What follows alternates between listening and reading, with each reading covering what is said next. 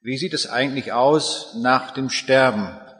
Diese Frage soll uns sehr intensiv heute beschäftigen. Eines Abends bringt der Vater seinen kleinen Sohn zu Bett und er will mit ihm das Abendgebet sprechen. Und es war schon, sehr spät geworden, aber der kleine Junge hat noch eine Frage und sagt, du Papa, sag einmal, wo kommen die Menschen eigentlich her? Und weil es schon sehr spät geworden war, gibt der Vater eine sehr kurze Antwort und sagt, ja, weißt du, Gott hat die Menschen aus Staub gemacht. Aha, sagt er, aus Staub, naja. Aber nun lass uns beten, es ist spät geworden. Und da sagt der Sohn, Moment, Papa, ich habe noch eine Frage. Sag mal, wohin gehen eigentlich die Menschen, wenn sie sterben? Und da sagt der Vater, sie werden wieder zu Staub. In dem Moment fasst der kleine Junge mit der Hand und das Bett, holt so eine Handvoll Staub vor und sagt, du Papa, da ist einer. Ich weiß nur nicht, ob der gerade kommt oder schon wieder geht. Wir sehen, dieser kleine Junge hatte sehr intensiv über die Frage nachgedacht, woher wir kommen und wohin wir gehen. Und ich glaube, das zeichnet uns Menschen in besonderer Weise aus, dass wir diese beiden Fragen in besonderer Weise bewegen. Darum auch das Thema, gibt es ein Leben nach dem Tod? Wenn wir uns heute die Werbebranche ansehen, dann stellen wir fest, dass die Firmen sehr zielorientiert arbeiten. Wer Autos verkaufen will, der richtet sich mit seinen, seiner Werbung an Autofahrer. Und wer eine Autozeitschrift herausgibt, der macht sie in, in einer solchen Weise und verteilt sie an Leute, die auch wirklich Auto fahren. Oder wenn jemand eine wissenschaftliche Fachzeitschrift herausgibt, dann wirbt er in besonderer Weise bei den Wissenschaftlern. Denn das sind die Leute, die dann diese Zeitschrift auch bestellen werden. Und wenn eine Firma Gartengeräte herstellt, dann wird man die Prospekte nicht in einem Hochhaus, die Briefkästen tun, in einem Hochhaus mit äh, 24 Stockwerken, sondern wird dorthin gehen, wo die Leute ein Einfamilienhaus haben mit Garten. Und da wird man einfach zielorientiert dann auch die Geräte verkaufen können.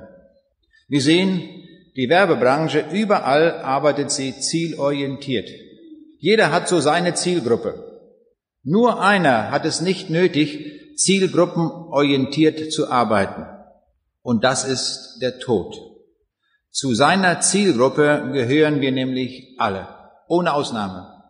Egal ob jung, ob alt, alle kommen wir einmal in die Situation des Todes hinein. Darum muss der Tod überhaupt nicht werben für seine Zielgruppe. Wir alle, die wir heute hier sind in dieser Halle, wir alle gehören zu seiner Zielgruppe. Wir alle werden einmal durch den Tod gehen, ohne Ausnahme. Das ist nicht nur, gilt nicht nur für uns, die heute Abend hier sind. Das war schon zu allen Zeiten so. Die Menschen haben immer wieder gewusst, in allen Jahrhunderten, dass sie sterben werden. Und darum haben sie sich sehr intensiv mit dieser Frage beschäftigt. Sie haben besonders intensiv nachgedacht über die Frage des Todes. Und ich glaube, die Kultur, die sich am intensivsten mit der Frage des Todes beschäftigt hat, ist die ägyptische Kultur. Sie haben sich so intensiv mit dem Tod beschäftigt, dass sie sogar dem Tod ein riesiges Denkmal gesetzt haben. Das größte Denkmal, das je gebaut worden ist auf dieser Erde, war ein Denkmal für den Tod. Das sind die Pyramiden von Gizeh. Unvorstellbar groß ist so ein Bauwerk. Sie gehören ja auch zu den sieben Weltwundern. Die Cheops-Pyramide ist die größte davon. Sie wurde vor 4700 Jahren gebaut und sie besteht aus 2,3 Millionen Steinquadern wobei jeder Steinquader zweieinhalb Tonnen wiegt.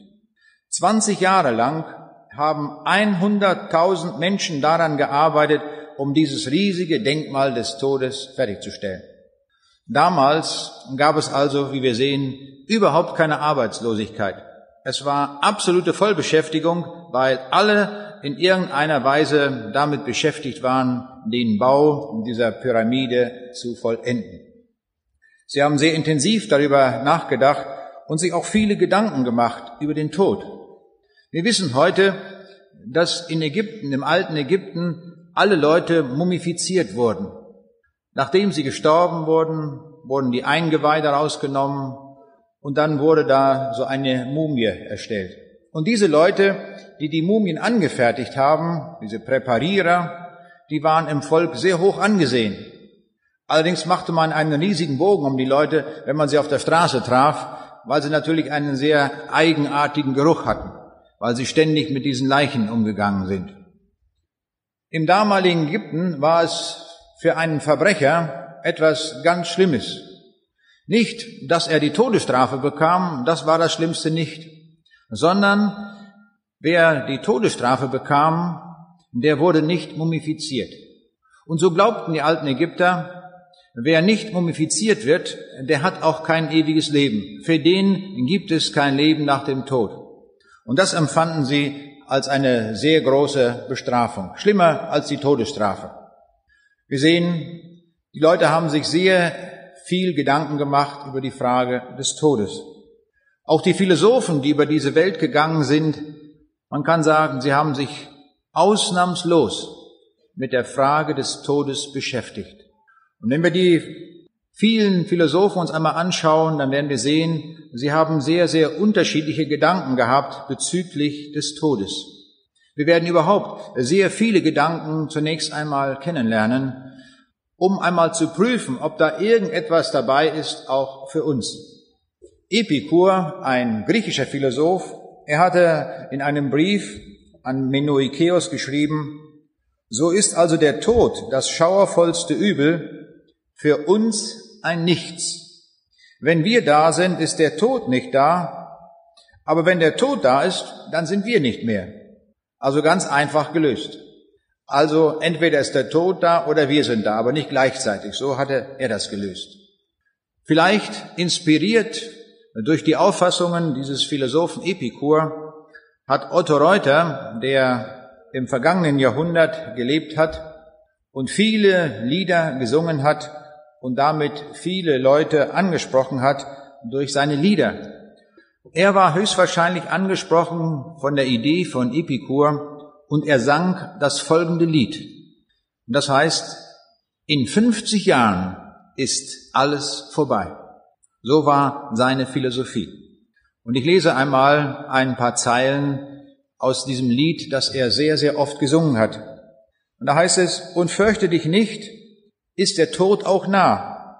Je mehr du ihn fürchtest, umso eher ist er da. Vor dem Tode sich fürchten hat ja keinen Zweck, man erlebt ihn ja nicht. Wenn er kommt, ist man weg. Und schließlich kommen wir alle an die Reihe und in 50 Jahren ist alles vorbei. Drum hast du noch Wein, dann trink ihn aus, und hast du ein Mädel, dann bring's nach Haus, und freu dich hier unten beim Erdenlicht, wie es unten ist, weißt du, wie es oben ist, nicht. Nur einmal blüht im Jahr der Mai, und in 50 Jahren ist alles vorbei. Das war seine Philosophie, das hat er gesungen, und das haben die Leute mit sehr viel Beifall dann akzeptiert. Wir wollen immer wieder prüfen, wenn wir solche Gedanken haben, ob da irgendwo etwas dabei ist bei all den Gedanken, die wir da hören, das auch eine Konzeption für uns sein kann, für unser Sterben. Nenne einen anderen Philosophen, mache einen großen Sprung zu Friedrich Nietzsche. Friedrich Nietzsche hat auch über die Frage des Todes nachgedacht, aber für ihn war viel wichtiger der Tod Gottes. Und so sagt er, Seit Gott im Grabe liegt, seid ihr erst wieder auferstanden. Nun erst wird der höhere Mensch Herr. Durch die sichere Aussicht auf den Tod könnte jedem Leben ein köstlicher, wohlriechender Tropfen von Leichtsinn beigemischt sein. Und nun habt ihr wunderlichen Apothekerseelen, und damit meint er die Prediger des Evangeliums, aus ihm einen übel schmeckenden Gifttropfen gemacht, durch den das ganze Leben widerlich wird. Wir sehen, ihm liegt es daran, dass Gott tot ist. Das ist ihm wichtig. Wenn es einen Gott gibt, dann weiß er auch, dann muss er sich einmal dort rechtfertigen. Und darum ist ihm sehr daran gelegen, von seiner Idee, dass Gott tot ist. Die vielen Religionen haben auch nachgedacht über die Frage des Todes. Es gibt ja einige tausend, könnten wir sagen, Religionen auf dieser Welt, die sich alle mit dieser Frage beschäftigt haben auch. Im Islam stellt man sich vor, nach dem Tode, dass alle diejenigen, die dem Islam gefolgt sind, in ein Paradies kommen und das ist wie ein Schlaraffenland. Das wird so beschrieben, in ihm sind Bäche von Milch, von Wein und geklärtem Honig. Die Gottesfürchtigen wohnen in zwei Gärten mit zwei Quellen. Sie lehnen sich auf Betten mit Futter aus Brokat. Und die Früchte der Gärten sind zum Greifen nahe. Im Paradies befinden sich gute und schöne Mädchen. Hier sehen wir, hier wird einfach das rüberprojiziert, was man in diesem Leben gerne haben möchte, und das möchte man dort auch haben. Alle Religionen, um das gleich einmal festzusagen, alle Religionen sind Erfindungen der Menschen. Es gibt so viele Religionen, sie sind so unterschiedlich, und das haben die Menschen sich im Laufe der Weltgeschichte ausgedacht.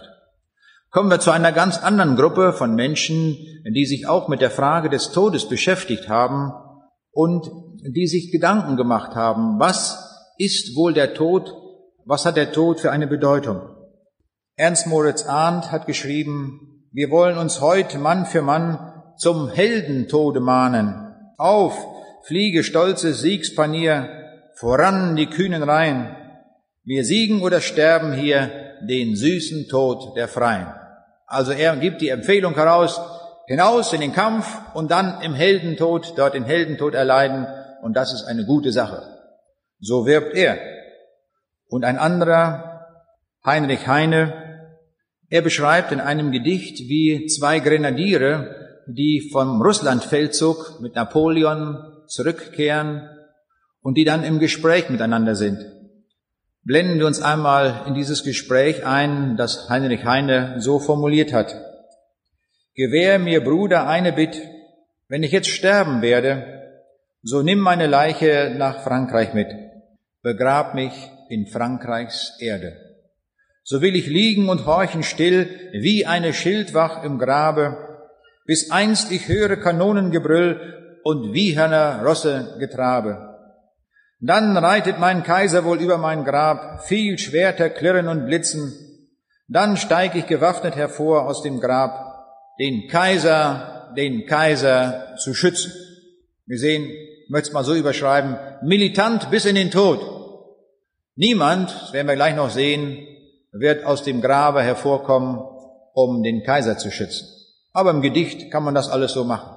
Derselbe Heinrich Heine hat auch das folgende Gedicht geschrieben. O löst mir das Rätsel des Lebens, das qualvoll uralter Rätsel. Sagt mir, was bedeutet der Mensch, woher ist er gekommen und wo geht er hin? Er hatte offenbar keine Antwort auf diese Frage.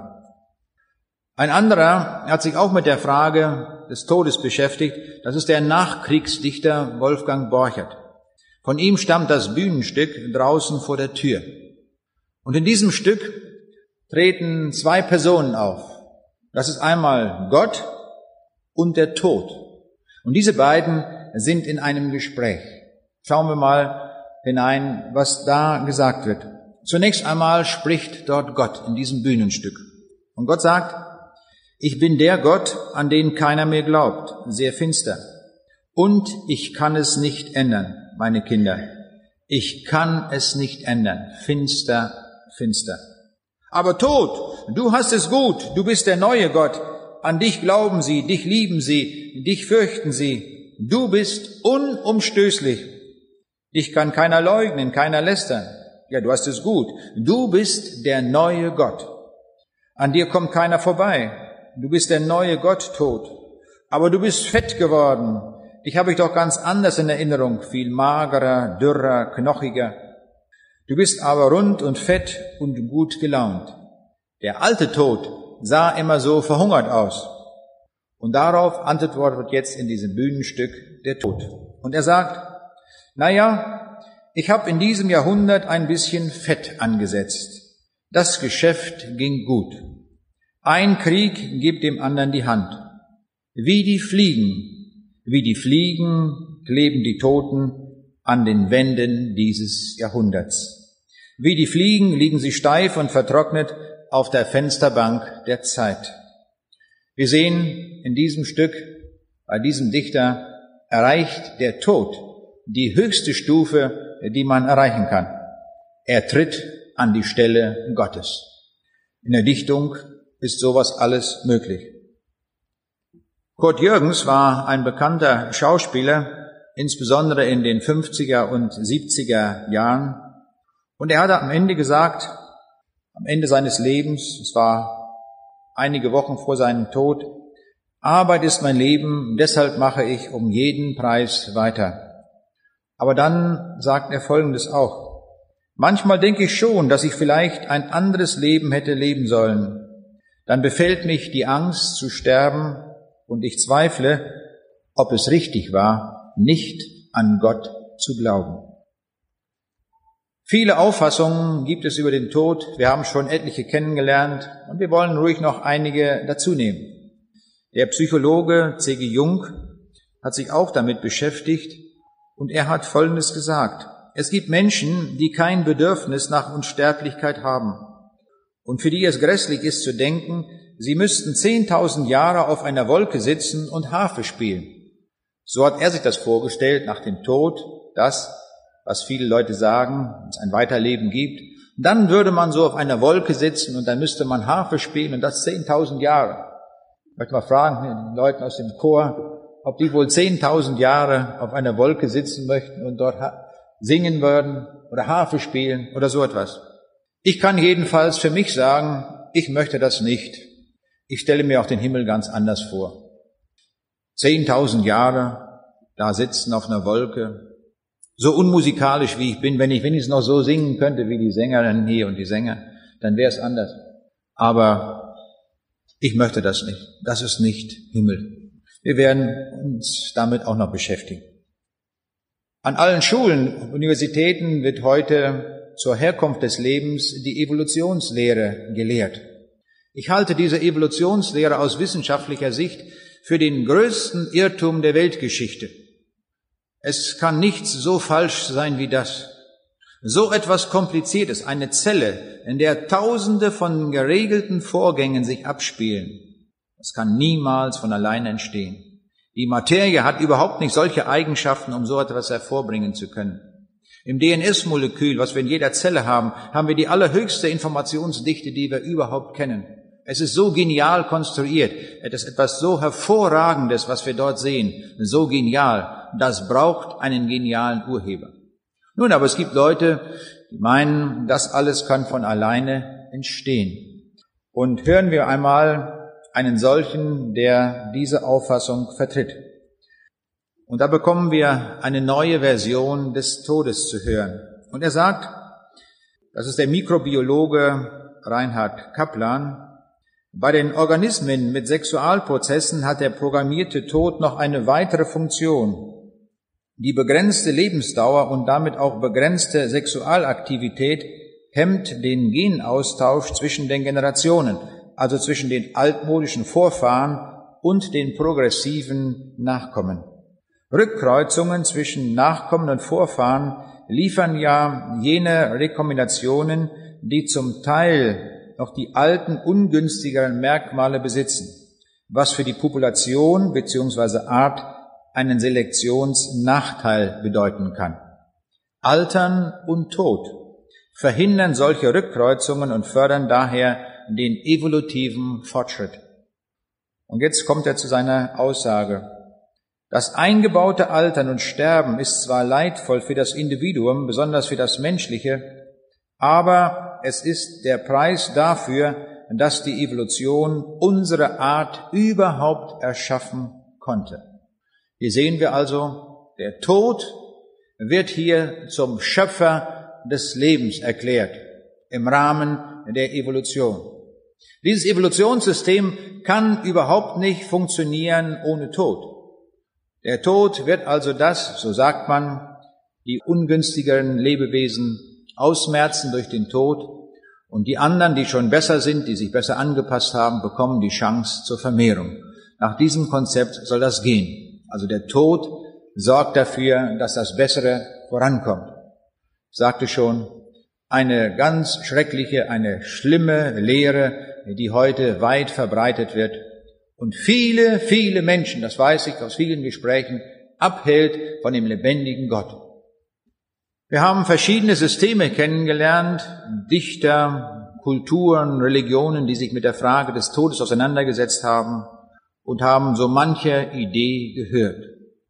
Vielleicht haben wir aufmerksam verfolgt, ob etwas dabei ist, was uns helfen kann. Viele Menschen haben auch die Frage, wie möchte ich einmal bestattet werden? Und sie haben sich auch darüber viele Gedanken gemacht und dafür Konzepte festgelegt.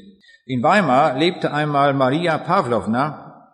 Sie war eine Zarentochter und war mit dem deutschen Großherzog Karl Friedrich verheiratet.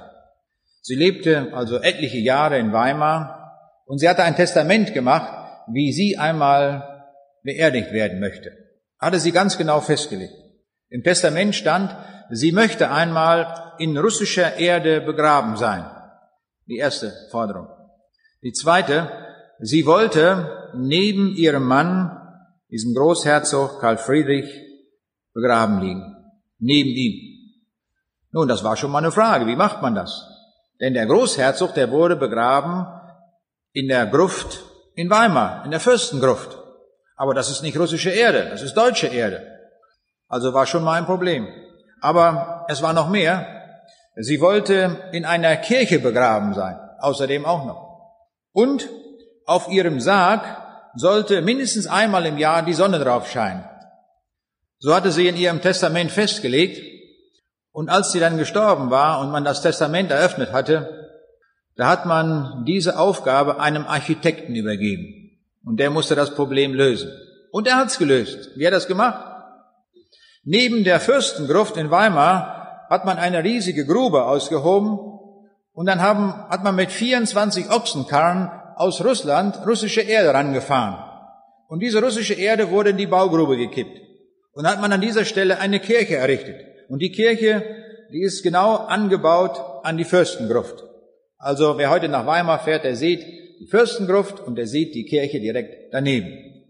Also war das Problem auch gelöst.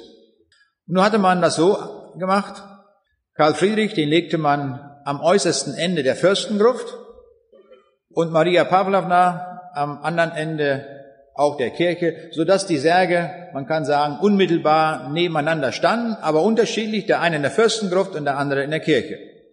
Jetzt musste das Problem mit der Sonne noch gelöst werden. Da sie unten lag, sozusagen im Keller der Kirche, hat man eine große gusseiserne Platte angefertigt mit vielen Löchern, so dass also da das Sonnenlicht durchscheinen kann, durch die Löcher jedenfalls. Und oben in der Kirche war ein großes Fenster und einmal im Jahr, mindestens am 21. Juni beim Höchststand der Sonne, dann scheint die Sonne dort rein und auf diese Platte und durch die Löcher der Platte geht das Sonnenlicht direkt auf den Sarg. Da hat man alle vier Bedingungen nun erfüllt. Was das bedeutet, ob ihr das hilft in irgendeiner Weise für das ewige Leben, das können wir völlig dahingestellt sein lassen. Mit Sicherheit nicht. Heutzutage ist eine andere Zeit angebrochen und die Leute haben andere Ideen. In Amerika zum Beispiel kann man sich verbrennen lassen und kann die Asche dann ins Weltall schicken. Das kostet 7100 Mark und dann kreist die Asche um die Erde. Das ist der Wunsch mancher Leute und so tun die das. Und die neueste Masche, von der ich gelesen habe, ist der Astronom, der US-Astronom Showmaker. Er hat seine Asche, hat den Wunsch gehabt, dass sie mal auf den Mond kommt. Und da er viel Geld hat und das bezahlen konnte, hat man also ihn sozusagen auf dem Mond beigesetzt. Er ist der erste Mensch, dessen Asche auf dem Mond liegt. Welche Bedeutung das hat, nun, das können wir alles dahingestellt sein lassen. Ich habe ein ganz weites Spektrum jetzt inzwischen genannt über den Tod, wie manche darüber nachgedacht haben, welche Meinung sie haben. Viele, viele Auffassungen gibt es und man kann noch sehr viele dazufügen und sie sind alle unterschiedlich. Und wenn wir die Bilanz ziehen über all das, was die Menschen nachgedacht haben, zu all diesen Ergebnissen, die sie gekommen sind, können wir die Frage stellen, hat uns jemand wirklich eine endgültige Lösung sagen können? Der deutsche Dichter Immanuel Geibel hat das zusammengefasst in zwei Sätzen und die sind sehr treffend. Er hat gesagt, ein ewig Rätsel ist das Leben, ein ewig Rätsel bleibt der Tod. Wir wissen es nicht. Niemand kann uns das sagen. Niemand kann uns verbindlich sagen, was wirklich nach dem Tode sein wird. Kein Mensch, kein Dichter, niemand. Niemand auf dieser Welt, kein Fürst, keine Maria Pavlovna, niemand, niemand und niemand, kann man nur sagen, kann uns sagen, was wirklich da ist. Weil alle nur fantasieren und spekulieren und ihre Ideen verbreiten in Form von Gedichten und Spekulationen und Anschauungen. Es bleibt nichts übrig. Das, was uns die Weltgeschichte zeigt mit all ihren Argumenten, ist gleich Null. Niemand ist in der Lage, uns eine Antwort zu geben. Das ist die Bilanz. Das können wir drunter stehen als dicken, fetten, roten Strich unter allen Bemühungen, die die Menschen angestellt haben im Laufe der Weltgeschichte. Wenn wir aber eine Antwort haben wollen, und die wollen wir haben, wir müssen sie haben, weil wir alle durch den Tod gehen, wir brauchen diese Antwort, was wird wirklich sein und wie können wir uns bestmöglich vorbereiten auf den Tod. Das muss sein. Aber wer kann uns die Antwort geben? Da müssen wir die Bedingungen festlegen. Wer könnte uns wohl die Antwort geben? Welche Bedingungen müsste er erfüllen? Ich würde sagen, er müsste vier Kriterien erfüllen. Erstens, er müsste selbst im Tod gewesen sein. Das würde ich verlangen. Man kann nicht über den Tod reden, wenn man nicht mal selbst, selber tot gewesen ist. Es geht nicht anders. So muss das sein. Zweite Bedingung, er müsste wirklich zurückgekommen sein. Solche, die nicht zurückgekommen sind, da gibt's genug. Wir brauchen nur über die Friedhöfe zu laufen. Da liegen sie alle, sind nicht zurückgekommen. Wir brauchen einen, der wirklich tot war und der wirklich von dort zurückgekommen ist. Der kann uns eine Antwort geben. Und ich würde als dritte Bedingung verlangen, er müsste Macht haben über den Tod. Dass der Tod nicht über ihn regiert, sondern umgekehrt, dass er Macht und Vollmacht hat über den Tod. Das müsste sein. Und vierte Bedingung, er müsste vertrauenswürdig sein. Das heißt, wir müssten die Gewissheit haben, dass er uns immer die Wahrheit sagt, dass er uns nicht irgendeine Lüge gibt. Das müssten wir wissen. Diese vier Bedingungen, die sind erforderlich, wenn einer da sein soll, der uns die Antwort darüber verbindlich geben soll. Der und nur der hätte wirklich Kompetenz, uns diese Frage wirklich zu beantworten. Gibt es diesen, der diese vier Bedingungen erfüllt? Wenn wir uns umsehen in der ganzen Weltgeschichte, dann ist nur ein einziger da, der alle diese Bedingungen erfüllt. Und dieser eine, das ist Jesus. Er ist derjenige, der im Tod war. Er ist derjenige, der zurückgekommen ist. Und er ist derjenige, der uns gezeigt hat, dass er Macht hat über den Tod.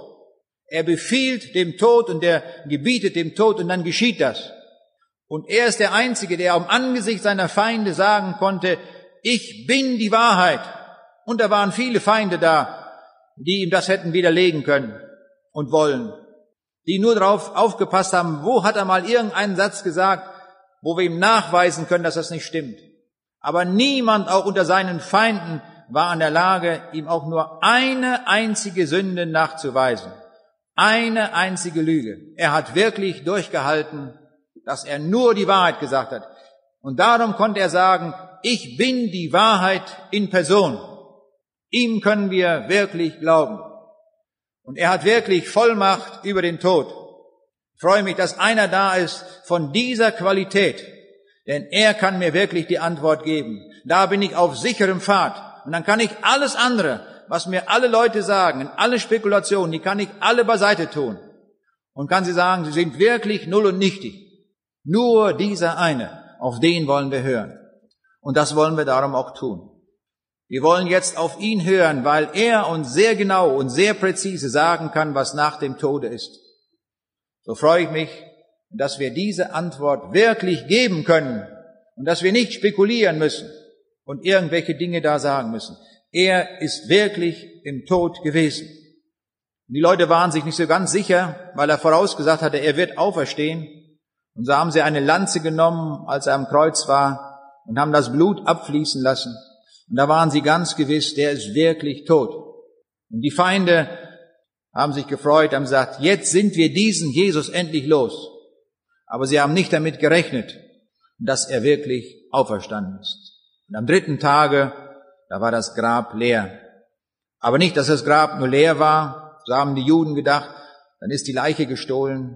Er hat sich gezeigt als der auferstandene Herr. Er konnte immer wieder erscheinen, auch hinter verschlossenen Türen, sein neuer Leib war nicht mehr Raum und Zeit gebunden. Und er hat uns gezeigt, dass er Vollmacht hat über den Tod, als der Lazarus da schon gestorben war und er zu spät, wie die Frauen meinten, nach Britannien ankommt. Da gibt er diesen Befehl und sagt, wälzt den Stein weg. Und nun kann man sich vorstellen, dort auf der Beerdigung, wo die schon, möchte man sagen, so beim Kaffee trinken waren, mit dem Streuselkuchen, was es da gab, die Trauerfeier. Da haben die gesagt, bloß nicht jetzt den Stein weg, der stinkt schon. In der heißen Sonne Israels auf keinen Fall, nicht? Bloß nicht den Stein weg. Haben gleich protestiert. Denn, wie ist das? Was ist Leichengeruch? Leichengeruch, das sind die Moleküle, die langgestreckten Moleküle, die DNS-Moleküle, die langen Proteine, die dann zerfallen. Im Tod setzt der Zerfall ein. Und die werden vom Winde davongeweht. Und die kommen, wenn die in die Nase kommen, dann riecht das nach Leichengeruch. Stinkt das. Und so steht es auch in der Bibel, da sagten die, er stinkt schon. Und dann, als Jesus sagt, Lazarus, komm heraus, da war das ein Befehl an alle Moleküle, die den Lazarus aufgebaut hatten und die der Wind schon weggetragen hatte, die zerfallenen Makromoleküle, sie mussten zurück an ihren Platz. Da ist einer da, der hat Vollmacht auch über einzelne Moleküle, über alles und sie gehen zurück, Marsch an ihren Platz, Zelle Nummer 7.358.677, dahin, wo sie gewesen sind und die anderen auch alle. Und sie bauen den Körper wieder vollständig auf und er kommt raus aus dem Grab. Er hat Vollmacht über den Tod. Ich freue mich, dass einer da ist, der wirklich Vollmacht hat, der nicht nur fantasiert über das Leben und über den Tod, sondern der das wirklich im Griff hat. Dieser Jesus ist durch den Tod gekommen, er ist zurückgegangen, er hat Vollmacht über den Tod und er ist die Wahrheit in Person. So können wir jetzt auf ihn hören. Und dann werden wir die verbindliche Antwort haben. Ich habe hier einmal ein Bild mitgebracht, das kann man nun in der Halle nicht so überall sehen. Darum erkläre ich das etwas. Auf diesem Bild ist ein Steinsims. Das ist in einer Kirche in Südtirol. Und da liegen vier Totenschädel, so auf einem Steinsims. Und da steht ein Schild drüber. Wer war der Tor, wer Weiser, wer Bettler oder Kaiser? Ja, schöne Denksportaufgabe. Wer kriegt das raus? Welches war nun der Kaiser von den Köpfen? Von den Diamanten, die er gehabt hat, von seinen Schätzen, von all seinem Reichtum ist nichts geblieben. Auch von seiner Macht nicht. Er hatte ein Kaiserreich, er konnte Befehle geben, er konnte seine Heere befehligen, jetzt marschiert er dorthin und die mussten das tun. Er hatte den Marschallstab, er hatte alles. Alles dahin, die Macht ist weg, der Reichtum ist weg, alles ist weg, er hat nichts mehr. Übrig geblieben ist nur noch der Totenschädel hier. Aber hier steht auch, wer war der Bettler? Derjenige, der am Straßenrand da vielleicht irgendwo stand und sich äh, da etwas zusammengebettelt hat, damit er überhaupt etwas zum Frühstück hatte, der in Lumpen gekleidet war. Jetzt ist mit ihm auch zu Ende. Das Bettlerdasein hat ein Ende und jetzt liegt sein Schädel hier. Und der Weise, was immer er gewesen ist, Philosoph oder was immer er da von sich gegeben hat, von diesem Mann ist auch nichts mehr zu spüren. Auch sein Schädel liegt da. Und auch der Narr, der Dummkopf, sein Schädel auch. In unmittelbarer Nähe neben dem Kaiser. Und ich bin fast geneigt, ein zweites großes Schild anzufertigen und da würde ich draufschreiben, der Tod macht sie alle gleich. Der Tod ist der große Gleichmacher. Ein Riesenschild, das schreiben wir drüber. Und ich möchte mal fragen, wer möchte dieses Schild mit unterschreiben? Mal Hand hoch. Wer unterschreibt das Schild mit? Ja, nur mutig. ja, es sind doch nicht so viele. Und das finde ich auch gut. Aber ich finde es auch gut, dass man zunächst einmal diese Schlussfolgerung zieht. Das sieht so aus, das ist alles gleich. Aber, wie wir gleich sehen werden, ist hier im Tod überhaupt nichts mehr gleich. Der Tod ist derjenige, der den größten Unterschied in unserem Leben bewirkt, wie es überhaupt nur möglich ist. Und das müssen wir uns einmal näher anschauen. Paulus schreibt in seinem Brief an die Philipper, ich habe Lust abzuscheiden und bei Christus zu sein. Denn Christus ist mein Leben und Sterben ist mein Gewinn. So sagt er. Dieser Mann weiß ganz gewiss, felsenfest, sagt er, wenn ich sterbe, dann werde ich bei Christus sein. Feste Überzeugung, fester Glaube. Während der russischen Revolution wurde eine Gruppe von Christen ertränkt. Nur deswegen, weil sie gesagt haben, wir glauben an Christus. Da hat man diesen Leuten gesagt, ihr könnt widerrufen, und wenn ihr widerruft, dann werdet ihr nicht ertränkt. Ihr habt die Wahl. Tod durch Ertränken oder freies Leben. Sie haben sich so entschieden, dass sie gesagt haben, einer machte sich zum Sprecher, wir gehen jetzt zu Gott. Was macht es? Ob zu Lande oder zu Wasser. Feste Überzeugung. Also die waren ganz gewiss, uns kann nichts von diesem Gott trennen. Wir sind ganz fest in unserer Auffassung. Aber es gibt auch das andere, müssen wir auch sehen. Wir haben eben vom Kaiser gesprochen.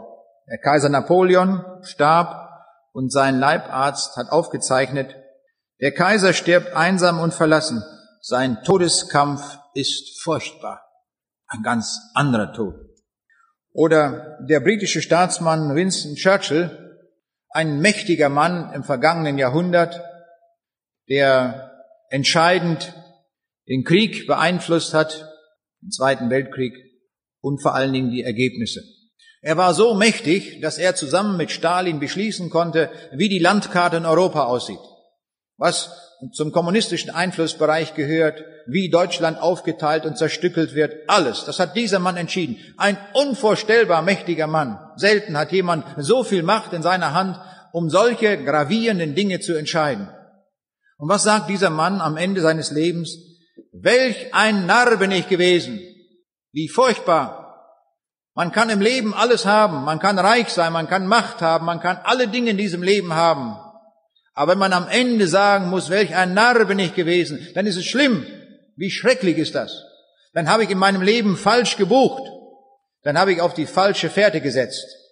Und so sehen wir schon hier an diesem Beispiel, an diesen wenigen Beispielen, dass der Tod einen sehr großen Unterschied macht. Das sehen wir schon im Sterben der Leute. Aber hören wir jetzt auf die Botschaft Jesu und auf die Botschaft seiner Apostel, was er ihnen anvertraut hat, uns zu sagen, wie es sein wird nach dem Tod. Und das, was wir jetzt hören, das ist verbindliche Information. Die ist autorisiert vom lebendigen Gott. Die ist autorisiert von Jesus Christus. Und das ist die Wahrheit. Im zweiten Korintherbrief, Kapitel 2, Vers 15 bis 16, da lesen wir, denn wir sind Gott ein guter Geruch Christi unter denen, die gerettet werden und unter denen, die verloren gehen. Diesen ein Geruch des Todes zum Tode, jenen aber ein Geruch des Lebens zum Leben. Das ist ein ganz merkwürdiger Vers. Hier wird vom Geruch gesprochen. Und hier wird verwendet der Apostel Paulus das Bild des Geruchs in dem Augenblick, wo er zu den Menschen predigt dass eine Menschenmenge versammelt und zu denen predigt Paulus das Evangelium. Und dieses Evangelium hat eine ganz bestimmte Wirkung unter der Zuhörerschaft. Und das beschreibt er hier im Bild des Geruches.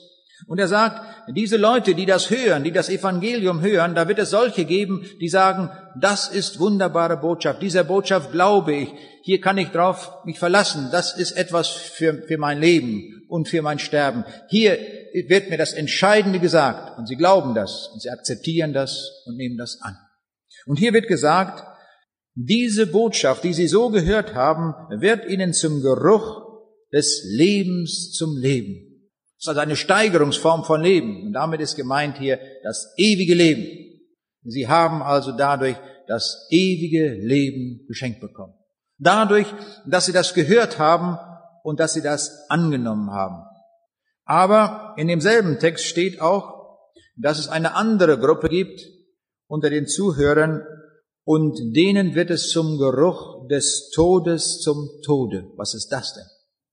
Kann man sich so vorstellen, das Evangelium wird über diese Menschenmenge hinweggehen, der Schall, und er wirkt wie eine Geruchswolke. Und diese Geruchswolke, die hat auch die Wirkung eines Giftes. Wie ein Gift wirkt das. Sehr, sehr giftig.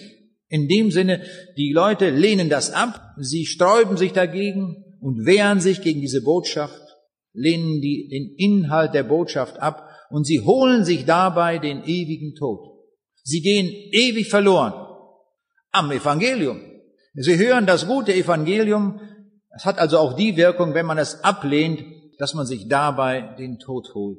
Das sollten wir wissen. Das hat uns der Jesus gesagt durch seinen Apostel Paulus. Das hat er uns so deutlich gesagt. Diese Botschaft hat diese gravierende Wirkung, diese unvorstellbare Kraft, dass uns heute das Evangelium das ewige Leben bringt, aber auch den ewigen Tod bringen kann. Das ist die Wirkung des Evangeliums. Da diese Sache so grundlegend ist und dass wir das alle verstanden haben müssen, ohne Ausnahme, weil das unvorstellbar wichtig ist für uns, diese Frage nach dem Tod, weil wir alle einmal hindurchgehen müssen, nennt die Bibel uns in verschiedenen Bildern und Wörtern und erklärt uns das, wie das sein wird nach dem Tod. Und darum hören wir uns einmal diese verschiedenen Aussageformen an. In Matthäus 25, Vers 34, da sagt der Jesus, Kommt her, ihr Gesegneten meines Vaters, ererbet das Reich, das euch bereitet ist von Anbeginn der Welt. Es wird Vereinigung mit Gott sein. So sagt er es hier einer Gruppe. Ich staune, wie der Jesus das macht, wie er uns genau informiert. In seinem letzten Gericht wird er, er sagt uns schon wörtlich, was er dieser Menschengruppe sagen wird. Er sagt, kommt her, ihr Gesegneten meines Vaters, ererbet das Reich, das euch bereitet ist von Anbeginn der Welt. Der Himmel ist für euch gebaut, ist für euch gemacht. Jetzt kommt her, nehmt das in Empfang. Das ist es, dieser Himmel ist euer. Er sagt uns wortwörtlich, was er dann sagen wird.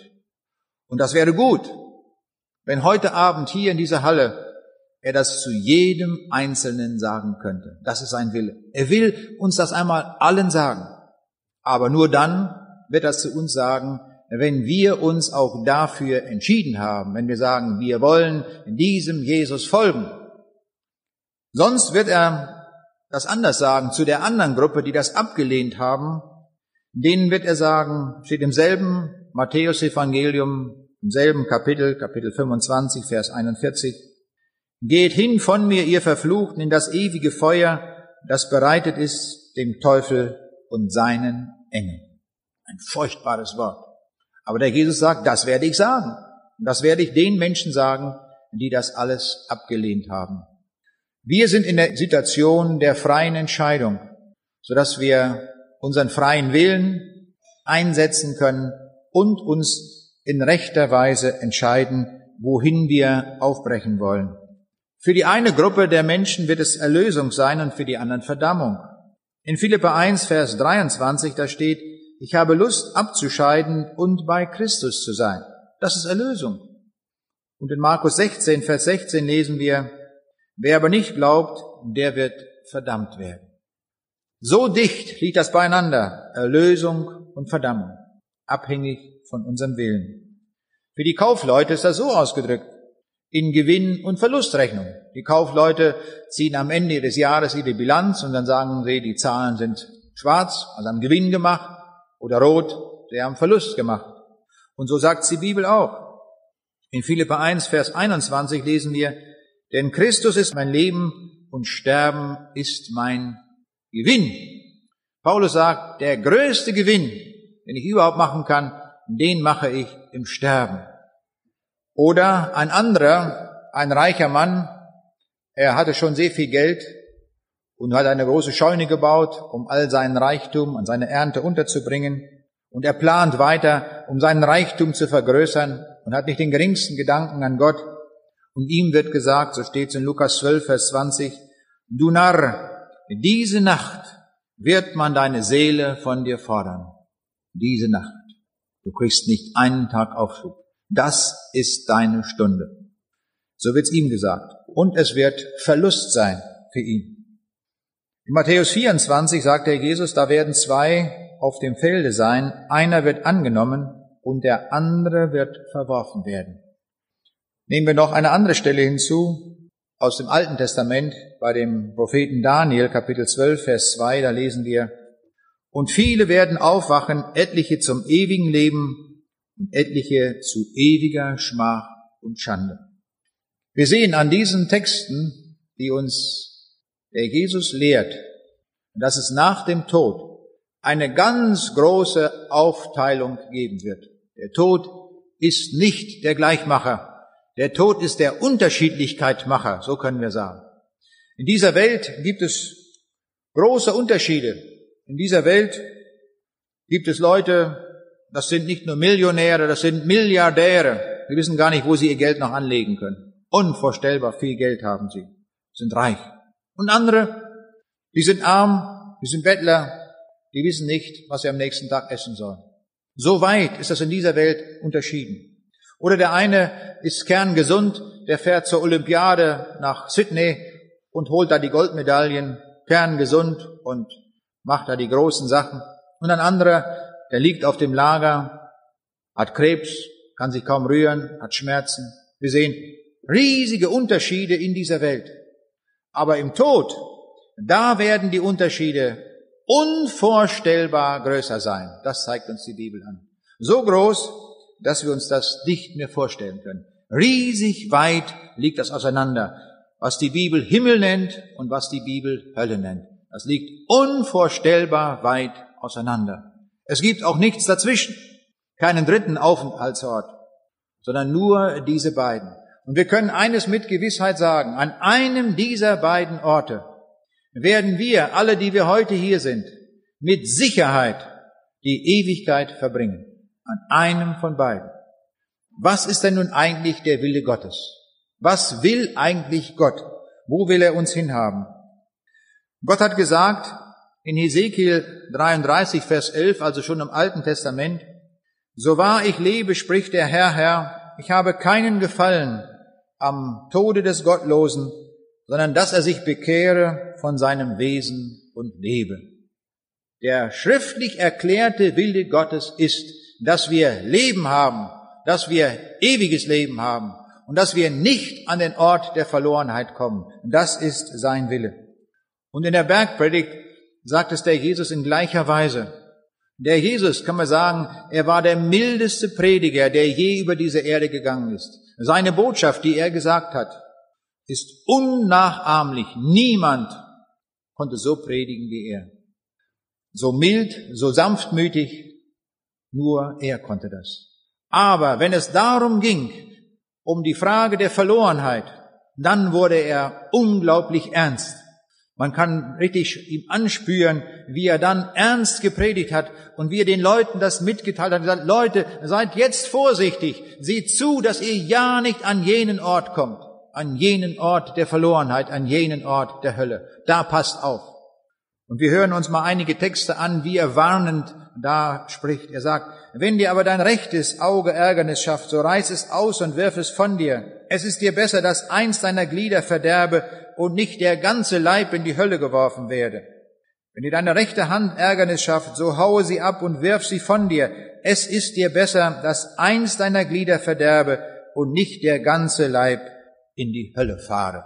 Hier wird er ernst, wenn es um diese Frage geht, wenn es um Himmel und Hölle geht, wenn es um Rettung und Verlorensein geht, wenn es um ewiges Leben und ewige Verlorenheit geht, dann wird er sehr, sehr ernst, um uns das ins Gewissen zu reden dass niemand das unterstellt. Jesus will niemals Angst machen. Niemals. Das ist nicht seine Art. Manchmal wird mir gesagt, wenn man diese Botschaft sagt, jetzt wird Angst gemacht. Was für ein Irrtum. Jesus hat niemals Angst gemacht, aber er hat die Wahrheit gesagt. Und das gehört auch zur Wahrheit, dass es, dass es Himmel und Hölle gibt. Und das dürfen wir auch in unserer Zeit im 21. Jahrhundert auf keinen Fall unterschlagen. Das wäre eine Lüge, wenn wir das nicht predigen würden, wenn wir das unterschlagen würden. Das wäre schrecklich, wenn Menschen am Ort der Verlorenheit kommen und wir würden sagen, wir haben uns Predigten angehört, aber in den Predigten wurde das nie gesagt, dass es so etwas gibt. Und jetzt sind wir plötzlich hier. Das wäre schlimm. Und darum tun wir es genauso und darum sagen wir es auch und warnen und sagen, liebe Leute, geht doch ja nicht an diesen Ort hin. Denn Gott will doch, dass wir in den Himmel kommen. Das ist seine Absicht. Er hat uns erklärt, dass wir in den Himmel kommen, dass wir das Leben haben, dass wir das ewige Leben haben.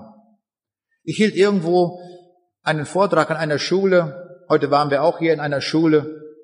Es war sehr gut, was wir dort, dass wir dort sein konnten. Und die Schüler hatten wirklich echte Fragen. Das hat mich bewegt. Da freue ich mich drüber. Junge Leute haben oft sehr, sehr echte Fragen und wollen wirklich sehr genau wissen. Das freut mich immer wieder. Und ich hielt an einer Schule einen Vortrag. Ich habe über ein ganz anderes Thema gesprochen. Da stellt hinterher eine Schülerin an dem Gymnasium eine Frage und sagt mir, sagen Sie mal, können Sie mir wissenschaftlich beweisen, dass es eine Hölle gibt? Ich hatte gar nicht darüber gesprochen. Dann habe ich ihr gesagt, wissenschaftlich kann ich Ihnen das überhaupt nicht beweisen. Wissen Sie, die Wissenschaft kann eigentlich überhaupt nichts beweisen. Beweisen kann man nur in der Mathematik. In all den anderen Wissenschaften können wir nur das wiedergeben, was wir beobachten in unserer Welt. Und das können wir beschreiben. Manchmal durch Naturgesetze, manchmal durch Theorien und so weiter. Die Wissenschaft hat überhaupt nicht die Reichweite bis jenseits der Todesmauer. Da können wir gar nichts zu sagen aus der Sicht der Wissenschaft. Da habe ich ihr gesagt, aber es gibt eine Stelle, wo Sie ganz deutlich ablesen können, dass es eine Hölle gibt. Und das ist das Kreuz von Golgatha. Wenn alle Menschen in den Himmel kommen, so wie das die Leute im Karneval so locker singen, wenn das der Fall wäre, hätte Jesus nicht an das Kreuz gehen müssen. Der Jesus stand vor diesem großen Kreuz, das er vor sich hatte, und er wusste, dass er dort jede Sünde durchleiden muss, zu der wir fähig sind. Jede Lüge musste er bezahlen, jeden Diebstahl, jeden Ehebruch, jeden Hass, alles, was je in unserem Leben nur vorgekommen ist, alles, alles, alles musste bis auf den letzten Heller bezahlt werden. Das war das, was Jesus am Kreuz tat. Und da hat Jesus, bevor das war, im Garten Gethsemane zu Gott gebetet, Vater, wenn es möglich ist, dass dieses Kreuz, dass dieser Kelch vorübergeht, wenn du irgendeine Lösung hast, bitte Vater, dann erspare mir diesen Weg zum Kreuz. Es ist wirklich ein schwerer Gang. Es war so schwer, dass er Blutstropfen hatte im Schweiß. Und der Vater, was hat er gesagt? Nichts. Er hat nicht geantwortet. War auch nicht nötig.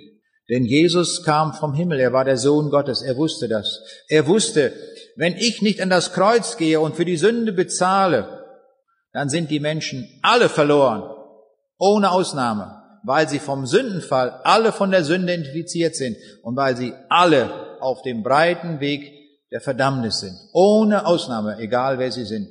Denn Sünde kann nur bezahlt werden durch das Blut des Sohnes Gottes. Und darum ging Jesus ans Kreuz.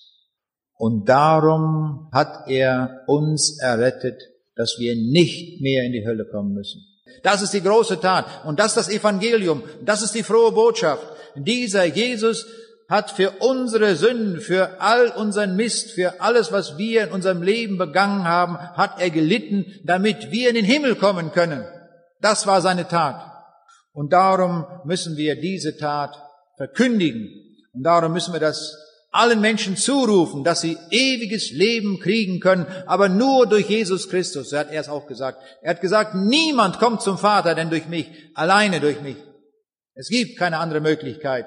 Und wenn in unseren Tagen so viel erzählt wird von den vielen Religionen, wenn man uns noch einreden will, wir leben in einer multikulturellen und einer multireligiösen Gesellschaft, wo man alles glauben und alles tun kann. Das mag für eine Gesellschaft gelten, aber nicht für den Einzelnen, wenn wir in den Himmel kommen wollen. Dann ist die Frage der Religion überhaupt nicht mehr relevant. Dann ist nur noch das Evangelium maßgebend. Nur das Evangelium rettet und nichts anderes. Alle Religionen dieser Welt sind menschliche Irrwege, die nicht nach Hause führen. Wenn irgendeine Religion nach uns nach Hause bringen könnte, hätte Jesus im Garten Gethsemane gesagt, Vater, in Indien gibt es den Hinduismus, das werde ich den Leuten anbieten. Dann sollen die den Hinduismus annehmen und dann werden sie in den Himmel kommen. Er wusste, dass das nicht geht. Und darum hat er nachher gesagt zu seinen Jüngern, geht hinaus in alle Welt, soweit die Welt ist, und verkündigt dieses Evangelium allen Menschen, geht überall hin und geht bis an die Enden der Erde und sagt den Menschen, dieses Kreuz kann euch retten. Nur Jesus Christus ist derjenige, der euch in den Himmel bringen kann. Und das schreit uns aus jeder Seite der Bibel, wird uns das zugerufen. Und so können wir es auch so formulieren. Der Herr Jesus selbst ist das große Warnschild vor der Hölle. Wenn man im Siegerland auf der Autobahn, auf der A45 unterwegs ist, dann muss man manchmal über eine große Talbrücke fahren. Und wenn ich über diese Talbrücke fahre, dann wird mir das immer zum Gleichnis. Wenn ich dann sehe, diese Talbrücke, die ein riesiges Tal überspannt, und ich stelle mir vor, mitten in der Nacht, da ist diese Talbrücke abgebrochen, irgendwie eingestürzt. Und ich fahre dort in der Nacht und ich sehe das, was würde ich machen? Ich würde erstmal auf die Bremse treten und dann was machen? Was würden wir alle tun? Wir würden unsere Blinkanlage einschalten, wir würden unsere Warndreiecke rausholen und wir würden uns mitten auf der Autobahn stellen und würden ganz groß rufen, stopp, stopp, stopp, hier geht's in den Abgrund. Leute, seid vorsichtig. Und dann können wir uns vorstellen, dass so ein Geschäftsmann, der sagt, ich muss unbedingt heute noch nach Frankfurt ein dickes Geschäft abschließen, Millionenvertrag. Wenn ich nicht hinfahre, Konkurrenz ist groß, kriegt der Konkurrent den Auftrag. Ich muss, ich muss. Und er gibt noch Gas. Was soll ich auf diesen Mann da hören? Und fährt in den Abgrund. Er hört nicht auf die Warnung. So kann es uns auch passieren, dass wir auf die Warnung nicht hören. Und dann gehen wir ewig verloren. Das wäre eine Tragik. Das darf uns nicht passieren. Und darum rufe ich uns auch hier an diesem Abend, Leute, kommt zu diesem Jesus, dass ihr Rettung habt, dass er in den Himmel kommt. Und es könnte, der Himmel hat noch viele Plätze frei. Das ist die Botschaft, die uns gilt heute. Der Jesus sagt, dann geht hinaus und ruft die Leute. Es sind noch Plätze frei. Es gibt einmal einen Tag, da wird kein Platz mehr frei sein. Und dann wird auch die Verkündigung des Evangeliums beendet sein. Aber jetzt sind noch Plätze frei. Jetzt kann man kommen. Und jeder kann sich einen Platz reservieren, damit er dorthin findet. Großartig. Das ist unsere Jetztzeit, unsere Botschaft, die wir jetzt noch sagen können. Ich hatte zu tun, dienstlich mit einem Mann, und am Ende gab ich ihm eine Kassette. Es war die Kassette mit dem Thema des heutigen Abends gibt es ein Leben nach dem Tod. Und als ich ihm die so gebe, da sagt dieser Mann zu mir, sagt er, woher kennen Sie mich? Ich sage, ich kenne Sie weiter nicht. Ja, aber sagt er, Sie, ich beschäftige mich jahrelang mit der Frage des Todes. Das ist mein Hauptthema. Da lese ich alles, was man überhaupt nur kriegen kann und ich überlege immer wieder hin und her. Das ist meine Lebensfrage, wie das mit dem Tod ist. Und er sagt, wissen Sie, ich weiß heute schon genau, was ich auf meinem Grabstein einmal draufschreiben will. Und ich sage, das interessiert mich. Sagen Sie mir, was schreiben Sie darauf? Und dann sagt er mir, ich schreibe da drauf, jetzt weiß ich die Wahrheit. Da habe ich mir gesagt, das ist zu spät. Das müssen Sie heute wissen. Heute müssen Sie wissen, in diesem Leben, wohin Sie gehen. Die Entscheidungen fallen in diesem Leben und nicht jenseits des Grabsteins. Ich hoffe, dass er unterwegs die Kassette gehört hat, die Antwort gehört hat und dass wir ihn im Himmel wiedersehen, weil er die richtige Entscheidung getroffen hat. Wir müssen wissen, wir alle sind unterwegs in einem Todeszug. Man kann auch sagen, in einem Todesschiff. Wir kennen ja alle, haben ja das Unglück gehört, das in Eschede passiert ist. Der ICE, der von Hannover kommend nach Hamburg fuhr, der ist ja dort gegen eine Betonbrücke gefahren mit hoher Geschwindigkeit und es gab 100 Tote. Die Leute, die dort eingestiegen sind in diesen Zug, das wussten sie nicht, aber sie befanden sich in einem Todeszug. Denn dieser Zug hat vielen Leuten den Tod gebracht. Wir können es auch ähnlich sagen bei der Titanic. Die Leute sind dort eingestiegen und wollten nach Amerika fahren mit vielen Zukunftsplänen. Manch einer wollte da vielleicht Verwandte besuchen, aber andere sind ausgewandert. Sie wollten ein neues Leben beginnen dort in dem neuen Erdteil in Amerika. Aber sie befanden sich auf einem Todesschiff. Das Schiff rammte einen Eisberg und es ging unter. Viele fanden den Tod im kalten Wasser des Nordatlantik. Die Bibel sagt uns, übertragen gesagt, vom Sündenfall her befinden wir uns alle in einem Todeszug oder in einem Todesschiff. Und dieses Schiff fährt mit mathematischer Pünktlichkeit an den Ort der Verlorenheit. Was muss man also tun, um dort nicht hinzukommen? Aussteigen. Einfachst. Aussteigen aus dem Zug, aussteigen aus dem Schiff in ein Rettungsboot rein. So wie die Leute das bei der Titanic auch gemacht haben. Die in einem Rettungsboot reingekommen sind, die waren gerettet, die anderen nicht. Und so ist das hier auch. Nur diejenigen, die umsteigen, die in das Rettungsboot einsteigen, die werden gerettet sein. Nur diejenigen, die sich im Rettungsboot befinden, werden wir im Himmel wiedersehen. Die anderen, die weiterfahren mit ihrem Leben, so wie sie bisher gelebt haben, sie werden sich wiederfinden am Ort der Verlorenheit. Das will Gott nicht. Gott ruft uns mit allen möglichen Mitteln, die er überhaupt nur hat, dass wir ja nicht an jenen Ort kommen. Ich staune manchmal, auf welch eine Weise Gott Einzelne ruft, damit sie nicht verloren gehen. Ich hielt irgendwo einen Vortrag, gerade zu dem Thema auch des heutigen Abends, und da kommt eine Frau hinterher zu mir, die auch zum Gespräch da war, in der Nachversammlung mit den anderen, und sie hatte sich bekehrt zu Jesus Christus. Und da hat sie mir gesagt, wissen Sie überhaupt, warum ich heute hier bin? Ich wäre niemals heute hier gewesen. Heute Morgen ist meine Großmutter gestorben. Und dann habe ich das Plakat gesehen, gibt es ein Leben nach dem Tod? Das wollte ich wissen. Dann bin ich hierher gekommen. Ich habe es gehört und ich habe die Entscheidung eben getroffen. Ich will jetzt den Weg mit Jesus gehen. Ich will dorthin gehen und dort ankommen, wo Gott mich haben will. Erstaunlich, wie manchmal Gott Wege führt und das kombiniert, dass ein Mensch Rettung findet. Und so ruft uns Gott, dass wir durch den Herrn Jesus das ewige Leben finden. Noch ein Gedanke dazu, dass wir das auch wirklich verstehen, warum das Kreuz nötig war. Da kommt ein junger Mann zu mir nach einem Vortrag und sagt mir, sagen Sie mal, warum kann Gott nicht alle Menschen, wenn er ein Gott der Liebe ist und er alle Macht hat, warum kann er nicht alle nehmen und in seinen Himmel hineintun? Ohne Ausnahme, alle wie sie sind. Ich sage, das ist eine sehr gute Frage, die Sie stellen. Gut mitgedacht. Und ich würde fast sagen, es ist eine der besten Fragen, die mir überhaupt je gestellt worden sind. Weil diese Frage wirklich auf den Kernpunkt geht. Dann habe ich es ihm so erklärt. Ich sage, stellen Sie einmal vor, schauen Sie sich mal unsere Weltgeschichte an. Wir können unsere Weltgeschichte schreiben als eine Geschichte von Kriegen. Und so machen sie auch manche Geschichtsbücher. Die schreiben einen Krieg nach dem anderen. Das ist aufgelistet. Das ist unsere Weltgeschichte. Im vergangenen Jahrhundert haben wir zwei Weltkriege gehabt mit Millionen und Abermillionen von Toten. Diese Kriege haben unsagbares Leid über viele Menschen gebracht. Von meiner Familie ist fast alles ausgerottet worden durch den Krieg unsagbares Leid durch die Kriege.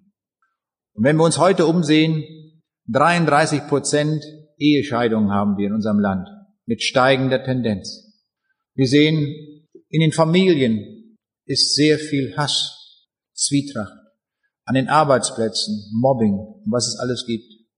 Da habe ich dem jungen Mann erklärt, schauen Sie mal, warum ist das so? Wie ist das gekommen? Antwort, es ist entstanden aus einer einzigen Sünde. Von einer Sünde ist das alles gekommen. Das ist die Ursache. Nicht tausend Sünden, nicht Millionen, eine einzige. Und was passiert, wenn Gott jetzt von uns beiden uns so wie wir sind in den Himmel hineinnimmt? Hat er gleich die Antwort gegeben. Wenn er uns hineinnimmt, sagt er selber, ist der Himmel bald dahin. Das stimmt. Und das will Gott nicht. Und darum hat Gott seinen Sohn in die Welt geschickt, weil er das sehr ernst nimmt, dass er jede Sünde bezahlt hat, so dass wir freien Eingang zum Himmel haben. Merken wir, mit einer unvorstellbaren Liebe uns Gott begegnet, damit wir das Ziel erreichen, damit wir den Himmel erreichen. Das ist seine Absicht. Und darum ruft er uns so eindringlich, komm, lass dich erretten, dass du die Frage des Todes gelöst hast, die nie kein Dichter und niemand uns lösen kann, die uns nur der Jesus Christus lösen kann, wenn wir zu ihm kommen und er sagt, du bist angenommen, du bist je und je geliebt von mir. Komm, ich werde dir alles vergeben. Ich nehme dich an, wie du bist. Das ist die Botschaft von heute. Und da musst du keine Angst mehr haben vor dem Tod. Dann heißt es, weder Tod noch Leben, weder Hohes noch Tiefes, keine Gewalt, nichts kann uns trennen von der Liebe Gottes, noch nicht mal der Tod, nichts, weil wir zu ihm gehören in Ewigkeit. Und wenn er uns auferwecken wird, dann wird er sagen, kommt her, ihr Gesegneten meines Vaters, und ererbe das Reich, das euch bereitet ist von Anbeginn der Welt. Das möchte er uns zurufen. Und so wollen wir uns auf diesen Weg machen, an diesem Abend, dass wir dieses Heil annehmen, dass es uns zum Segen wird und zum ewigen Leben. Wir wollen ihm dafür danken, dass er uns so etwas Großes anbietet in seiner großen Liebe und dass er uns das bereitet hat durch die Möglichkeit, die nur er hatte, weil er am Kreuz war und alles getragen hat.